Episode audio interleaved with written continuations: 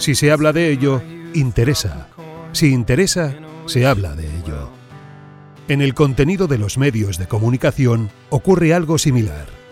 ¿La audiencia no quiere contenidos reflexivos y por eso triunfa el sensacionalismo? ¿O el gran porcentaje de los contenidos sensacionalistas es la causa de sus audiencias? Kurt Cobain lo tenía claro. Él dijo una vez, si los medios de comunicación divulgaran más música buena, la gente tendría mejor gusto.